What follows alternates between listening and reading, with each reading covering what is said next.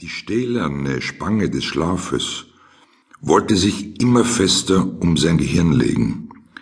Die Buchstaben der Kalendergeschichte, die er halb bewusstlos in seinen Sinn aufnahm, flohen vor seinen ihnen mühsam nachjagenden Augen und wurden immer kleiner und kleiner.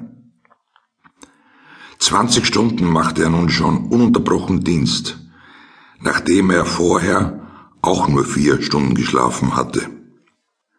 Aber jede einzelne der noch zu durchwachenden Minuten schritt langsam in bleierner Schwere über seinen Körper, trat auf jeden Nerv und stampfte auf das schmerzhaft glühende Gehirn.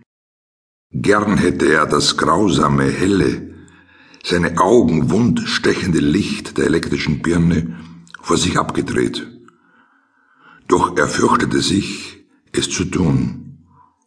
Umgab ihn das weiche, gute Dunkel, würde er sofort einschlafen.